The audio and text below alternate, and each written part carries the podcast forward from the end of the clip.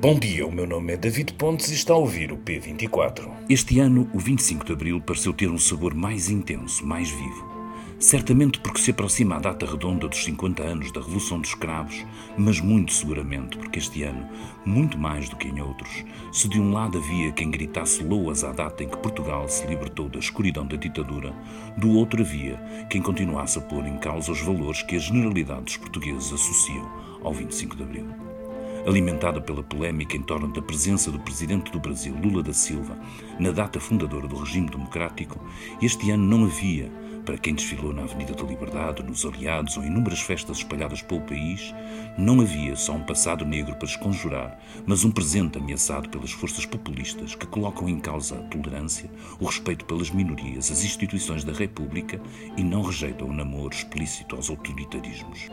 A cerimónia de recepção ao chefe de Estado brasileiro decorreu como se esperava. Nos últimos dias, tive aqui em Portugal a inconfundível sensação de estar em casa com as forças mais à direita mostrando a sua rejeição à figura do Lula da Silva, a iniciativa liberal só se fazendo representar pelo seu líder parlamentar, o Chega, fazendo no Parlamento o que nos habituou a fazer, ruído. O Presidente do Brasil não ligou, o Presidente da Assembleia da República vociferou. Peço, Sr. Presidente, peço. Os senhores deputados que querem permanecer na sessão plenária têm de se portar com a urbanidade, a cortesia, a educação que é exigida a qualquer representante do povo português. Chega! Chega de insultos! Chega de degradarem as instituições! Chega de porem vergonha no nome de Portugal! Fora da Assembleia da República, populares davam voz aos dois lados da contenda. Seguiu-se a cerimónia do 25 de Abril com discursos significativos, entre outros, do Presidente da República e do Presidente da Assembleia da República. Todos perderemos no dia em que aceitarmos que a vida de um Parlamento ou de um governo, sejam eles quais forem, está dependente do nível de protesto deste ou daquele setor, do favor da opinião publicada, da percepção dos média, do ruído nas redes sociais ou da evolução das sondagens. Com alguns recados, mas em larga medida, evocando os valores da democracia e, subsequentemente, a ameaça que representam as forças populistas. Sublinhe-se Marcelo sobre a proposta sempre renovada do 25 de Abril. E o povo vai escolhendo com sentido de Estado, com bom senso, com moderação e com boa educação, ao longo do tempo, o 25 de Abril que quer. E mudando quando entende, deve mudar. Ou mantendo-se, entende, deve manter. Nem que seja para se arrepender porque quanto inovou ou manteve algum tempo envolvido. Citando, Esperança porque a liberdade e a democracia, mesmo quando nos trazem muitas desilusões, a sensação de tempo perdido, de adiamento, dão sempre a esperança que a ditadura não tolera, que é a esperança na mudança. Para nos falar desta data linda e do que sucedeu neste 25 de abril de 2023, temos connosco a Ana Sá Lopes. A conversa de David chega em segundos depois disto. Vinho da Casa, de 19 a 21 de maio no espaço Indulgente Sea, na Foz, um encontro intimista com 20 dos melhores produtores portugueses. Três dias, mais de 100 vinhos, masterclasses com Masters of Wine, degustações e um jantar com o chefe estrela Michelin Vasco Coelho Santos. Participação de Cuca Roseta e Adriana Calcanhoto. Informações e bilheteira em vinhodacasa.publico.pt. Vinho da Casa. Não é qualquer vinho, não é qualquer casa. Um evento público e out of paper. Olá Ana, bem-vinda a esta conversa. Um prazer ter-te aqui, como sempre, no P24. Os nossos ouvintes acham o mesmo. 25 de Abril, sempre. Este foi mais um só ou foi um bocadinho diferente? Há assim uma sensação, eh, de alguma forma, se calhar porque nos aproximamos dessa data redonda, que são os 50 anos, se calhar porque este ano eh, chegamos à data arrastados por uma polémica que era a presença do Presidente de, do Brasil, eh, não propriamente na cerimónia do 25 de Abril Abril, mas exatamente na mesma data, na mesma, um bocadinho antes, com os mesmos cravos e com o mesmo tom, eh, a cerimónia com, com Lula decorreu naquilo que, que era esperado, não foi, Ana? Decorreu naquilo que era esperado, mas acho que fez o país todo perceber eh, como chega é a cloaca do regime. É um, há ali um lado. Eu, por acaso, gostaria muito de ver sondagens sobre como é que os portugueses viram esta atitude do Chega se continuou, porque aquilo foi de tal maneira imbecil. O Chega desde sempre se comporta assim. Aliás, há uma peça na sábado, edição de sábado, em que fala de como os deputados do Chega tratam as mulheres na Assembleia da República e tratam, por exemplo, a deputada Romualda Fernandes do PS, que não é branca. Eh, e, portanto, aquilo, aquilo é um caso de bullying já institucional. Portanto, o que eles fizeram hoje foi mais a continuação do seu bullying institucional a níveis absolutamente eh, já fora de tudo. Acho que não. Eh, o PSD tem razão quando diz que um partido que se comporta assim não tem qualquer qualificação para fazer parte de órgãos. É evidente que foram eleitos para a Assembleia da República República e qualquer dia vão aparecer lá nus. Eu penso que a próxima ideia é aparecerem nus ou fazerem qualquer coisa, porque chegamos a um limite e acho que este 25 de Abril fica, fica dominado bastante por isso. De qualquer forma, faz parte do receituário, não é? A tentativa de corroer por dentro as instituições, de, de não aceitar as regras, algumas delas de conveniência. Eu costumo dizer em conversa com os amigos que não aceitaríamos à mesa aquilo que vemos aceitar no, no Parlamento muitas vezes, isso é, é sempre difícil de, de engolir, não é? Sem dúvida nenhuma, sem dúvida nenhuma, isto já aconteceu vários parlamentos na Europa, portanto, não, não, a excepcionalidade portuguesa era exatamente a contrária, foi nunca ter havido uma extrema-direita radical e populista e, e, e fascista. Não costumo usar este termo para, para classificar, mas de facto uh, atingimos, uh, acho que atingimos, é. eu duvido. Eu acho que há alguma dificuldade em vermos nesse espelho, eu achei interessante numa das frases da entrevista de Lula da Silva que, que deu à RTP, ele dizia, quando lhe perguntado sobre isto, ele dizia, é normal, nós sabemos que, que o populismo e que, e que as sociedades polarizadas estão aí, e no fundo dizia-nos, Portugal não é uma exceção, é difícil olharmos no espelho e vermos isso, mas de facto é. Mas o 25 de Abril, felizmente, é muito mais do que o Chega, são também eh, esse momento de celebração dessa data. Tivemos na Assembleia da, da República dois discursos, suponho eu, bastante interessantes, não sei qual é a tua opinião, quer o do Presidente da Assembleia da República, quer o de Marcelo Rebelo de Sousa. O teu comentário é preciso.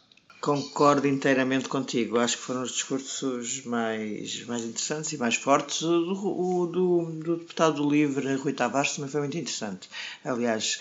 Mas hum, os outros não deixaram de ser interessantes, mas mais ou menos esperados dentro da linha da linha de, dos partidos. Mas o Augusto Santos Silva está o tempo todo inteirinho a atacar Marcelo Rebelo Sousa por estar a falar da dissolução da Assembleia da República ou por estar a ameaçá-la eh, com bastante regularidade nos últimos tempos. E é muito interessante porque sem nunca dizer, portanto lá está, mantendo aquela coisa da, da instituição, porque o Presidente da República estava ao lado dele, não é? Portanto, eh, nunca se dirige a Marcelo com o nome mas uh, há frases que são extraordinárias, quando e até frases completamente exageradas, porque já houve dissoluções do Parlamento, algumas até uh, feitas, uma delas feitas por Marcelo Rebelo de Sousa. Portanto, parece que ele, uh, Augusto Santos Silva, sendo muito interessante, também dá aquela ideia de que não se pode dissolver o Parlamento. Acho que também há um excesso dele nisso. Mas pronto, aquela a frase, esta frase é obviamente dirigida a Marcelo Rebelo de Sousa, quando ele fala de que não se pode andar numa respiração respiração ofegante típica das excitações populistas. Isto para falar de que a legislatura deve ir até ao fim. E que é preciso distinguir entre erros graves, portanto, assume que tenham existido erros graves no percurso do governo, e crises sistémicas. E Acho muito interessante. Que achas que sente um bocado aquilo que nós sentimos também, que há, que há uh, obviamente, e o Governo contribui para isso, um, um, uma espécie de clima de, de, e de confusão. As pessoas parecem ver pouco discernimento. O próprio Marcelo também fala um pouco desta, desta ideia de incerteza que a democracia é e que nós, se calhar, de vez em quando precisamos de ser lembrados, essa ideia também de que a vantagem da, da, da democracia é sempre essa capacidade de mudança. E eu diria que nos últimos tempos temos exagerado nisso, não digo só pelo lado do Presidente, mas há um clima eh, criado, em muitos casos, volto a dizer, pelas próprias atitudes do Governo, que não ajudam a alguma serenidade, não é? No mínimo. Sim, é, o governo de facto tem corrido basicamente tudo mal ao governo. Que tomou posse há mais ou menos há pouco mais de um ano. Tem corrido tudo mal. Este, o Presidente tem razão quando diz que há uma maioria cansada e uma maioria requentada. E além de ser cansada e requentada, tem feito uma data de disparates atrás de disparates em que já não se percebe onde é que o talento de António Costa foi parar. O, o tal talento de resol, que resolvia as crises todas. Obviamente, que deu algumas entrevistas agora na, a propósito dos 50 anos do PS, que, em que pareceu tentar tem andado a apresentar pacotes, tenta eh, pegar e retomar a iniciativa política. Eu já duvido há muito tempo que isto seja retomável, que, pronto, mas e pode durar até ao fim, pode durar mais três anos, como é evidente, porque quando foi a queda de Cavaco Silva, a queda é muito anterior a descida, não é? As eleições. A descida, exatamente. A descida, a descida é? Cavaco Silva é ano anterior, eh, depois ele acaba por fazer o tal tabu e sai, mantém-se primeiro-ministro, mas sai da liderança do PSD seis meses antes das eleições, mais ou menos, de janeiro a outubro. Eh, portanto, há ali uma, de 95, estou a falar em 1995, mas a decadência já era absolutamente visível e, no entanto, cumpriu a legislatura até ao fim. Pode acontecer. Agora, de facto, Marcelo Rebelo de Sousa introduziu a questão da dissolução, eu acho que a introduziu de uma maneira muito clara na entrevista que deu ao público, porque não havia, se não quisesse, não falava daquilo. Aquilo foi dito, obviamente, de uma forma muito deliberada e muito. Muito eh, pensada, sim. Muito pensada. Marcelo raramente, a não ser quando às vezes é apanhado atrás de um, de um portão, diz uns disparates, mas muito, eh, não vai para uma entrevista dizer ele disse tudo aquilo que queria dizer, o que pensou dizer. Portanto, ao falar de solução, não estava a falar teoricamente porque teoricamente toda a gente sabe, está na Constituição. Nenhum... Ele começou a ameaçar no dia é? da entrevista ao público. E achas que, que há a intenção dele de alguma forma de despertar o governo, olhando isto por um lado Acho positivo, ou seja, de dizer Acho isto pode ser tão mau que, que você não, não espere, e continuamos sempre aqui com aquela coisa pendente de perceber se, se existe vontade clara, e, para, e, há, e há muitas razões para duvidarmos disso, de António Costa de levar até ao mandato até ao fim, e no fundo Marcelo funciona aqui como uma espécie de alarme, olhando para o, para, para o cenário pior, aquilo que se chama uma bomba atómica, não por acaso. Pois. Criaram-se fundadas suspeitas que António Costa, por mais que jure que quer mandar o, levar o mandato até ao fim e que não quer não irá para presidente do Conselho Europeu e que está aqui para os momentos difíceis, mas há uma crise de, de confiança nas palavras do primeiro-ministro. Isto é uma coisa muito complexa, porque mesmo próprios militantes do PS têm dúvidas sobre se o primeiro-ministro estará a falar a verdade. E isso é uma coisa é uma coisa complicada, porque essa crise de confiança não é um tabu, mas é uma coisa que, que ele acaba por alimentar o mesmo tipo de é, certeza, não é? Ele vai alimentando, porque eu tenho notado em várias entrevistas que o Primeiro-Ministro faz uma coisa muito divertida, que é, quando perguntam quer ser candidato à presidência da República, ele responde nunca, jamais, em tempo algum, odeio, detesto, e aquilo, uma pessoa fica mesmo convencida que está a falar a sério, porque nunca será candidato a presidente da República, acreditamos nós. Embora Cavaco Silva tenha dito o mesmo e depois foi, mas pronto, vamos, vamos esquecer que às vezes as pessoas mudam de opinião nestas coisas. Quanto a Presidente do Conselho Europeu, o Primeiro-Ministro faz sempre, fala com bastante mais cuidado, dizendo, dando a entender que gostaria, mas que se comprometeu com os portugueses por mais de três anos. Portanto, aquilo é uma, uma, uma, é uma coisa diferente. Eu não sei até que ponto, com Marcelo Há socialistas que dizem que o Presidente da República, e, e, não só, depois, que o Presidente da República, e vendo o discurso do Presidente da Assembleia da República, nota-se que pensam exatamente assim, que acham que o Presidente da República está a fazer uma espécie de golpe de Estado institucional ao tornar, uma, pôr uma pedra tão grande, tão grande, tão grande em cima do Governo, que o Governo começa a paralisar. Ou seja, que o Presidente da República também está a contribuir para a instabilidade. Eu acho que o Presidente da República, de facto, há aqui um lado de uma certa contribuição para a instabilidade se continuar a falar todos os dias eh, sobre isto. Percebo que a sua intenção, e acredito que seja a principal, seja eh, num momento em que o governo está numa queda, uma queda de popularidade, de tentar mostrar que está ali eh, atento e, e a tentar acordar o governo mas de facto é muito estranho se continuarmos três anos nesta situação. Não me parece que isto seja aceitável. Ou seja, ou há dissolução ou o Presidente para de falar nisso. Sim. Oh, Ana, o, o, Rui Tavares, que tu falaste do discurso, dizia que, que, que, a democracia vive o maior risco à sua existência desde o período pós-revolucionário. Todos eles estão a falar, no fundo, da mesma coisa. Estamos a falar do populismo e, dessa, e, da, e da capacidade que essas forças têm para, para, ultrapassar, segundo uma lógica que nós, nós teríamos de, de, de, crescimento e de construção da democracia, para ultrapassar e para conquistarem, eh, de facto, eh, capacidade eleitoral que, que, que julgávamos, que julgávamos que não existia. Eh, tu falaste aqui do próprio próprio presidente poder estar de alguma forma a alimentar essa incerteza e esse, esse clima. Eh, há também quem critique eh, eh, António Costa por, por estar constantemente a, a, colar o Chega ao próprio PSD, mesmo numa altura em que o PSD respondeu para dizendo que, que, com este tipo de políticos não, não faria alianças. Eh, António Costa não deixou de voltar a isto esta semana, embora tenha também, eh, de alguma forma, devolvido eh, esta crítica aos jornais, às televisões, a quem, a quem dá a voz ao Chega. Até que ponto é que António Costa tem muito para fazer uma autocrítica ou até que ponto ele também tem razões para olhar em volta e perceber que, que se calhar não é o único culpado? Eu acho que António Costa tem razões para fazer autocrítica porque ele próprio jogou, e eu costumo crer isto muito até ao fim, confesso, mas depois tornou-se eh, muito claro à vista de todos que António Costa pensou que o, seguro, que o Chega era o seguro de vida do PS. Pronto, e fez a campanha toda, aliás, eh, desde que o Chega elegeu em 2019, que António Costa faz o não passarão da Guerra Civil Espanhola, uma, uma, uma expressão que podia ser razoavelmente poupada, faz uma, ou seja, faz uma propaganda que não é aceitável. E depois, quando vamos para os debates, ele elogia o Chega em detrimento da iniciativa liberal porque são mais meninos, a expressão era esta, não são tão bons como André Ventura. Tudo isto pode ser com muita ironia. Mas, mas acaba por amalgamar tudo. É? Ventura, é? Acaba por juntar tudo. tudo. Estamos a falar num Partido Democrático que é a iniciativa liberal, por discordemos ou não das ideias dele, e estamos a falar de um partido que está fora do regime regime, que está fora do regime. Está dentro do regime pelas regras, mas, mas obviamente que o Tribunal Constitucional voltasse outra vez a analisar o comportamento do Chega se de facto ainda está de acordo com a Constituição. Mas hum, vamos, vamos adiante.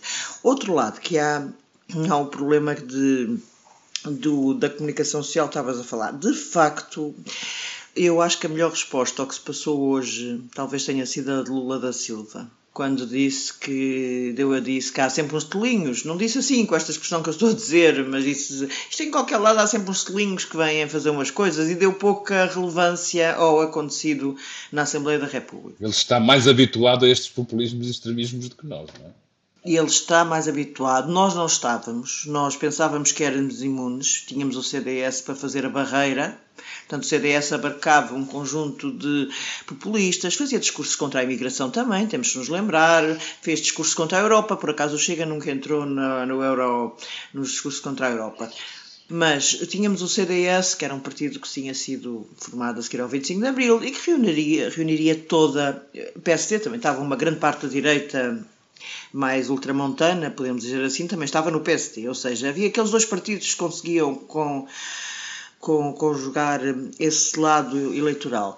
Agora, isto, as coisas mudaram, as coisas mudaram e eu acho que a comunicação social tem sido, ou melhor, é preciso explicar o fenómeno chega. É preciso saber interpretar o fenómeno chega.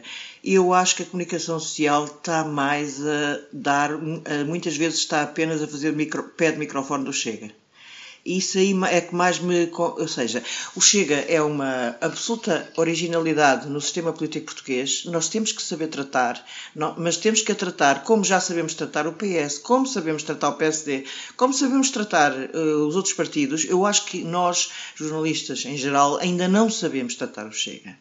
Tirando entrevista ao André Ventura de vez em quando ou pouco oportunamente na véspera do 25 de Abril, não me parece das melhores coisas, das melhores decisões a tomar, mas eh, eu acho que eh, nós ainda, não estou a falar, claro que houve trabalhos excepcionais sobre Chega, estou-me a lembrar que o Miguel Carvalho fez um trabalho na Visão, não estou, claro que houve muitos jornalistas a fazerem trabalhos, nós próprios no público temos bons trabalhos sobre Chega, mas acho que no dia a dia, no dia a dia, em coletivo, nós, comunicação social, ainda não sabemos lidar com uma realidade nova que não é exatamente igual àquilo que até agora conhecíamos.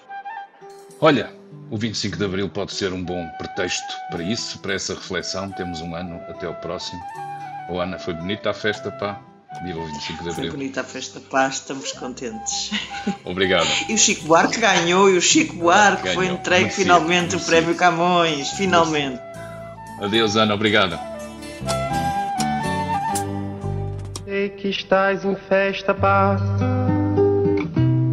Fico contente enquanto estou ausente.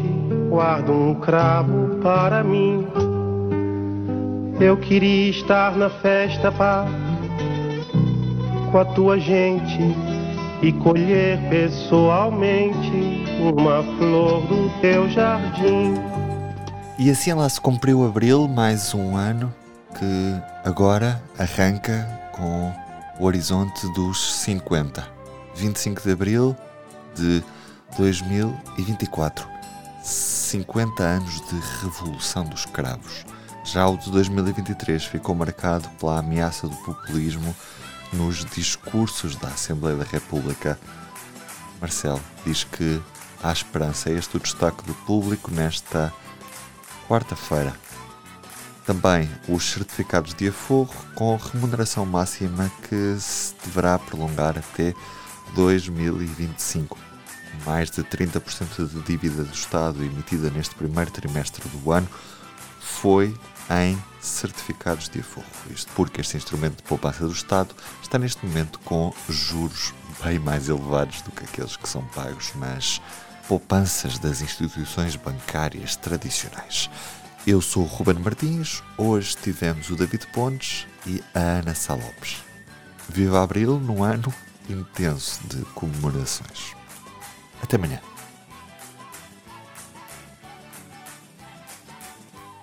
O público fica no ouvido.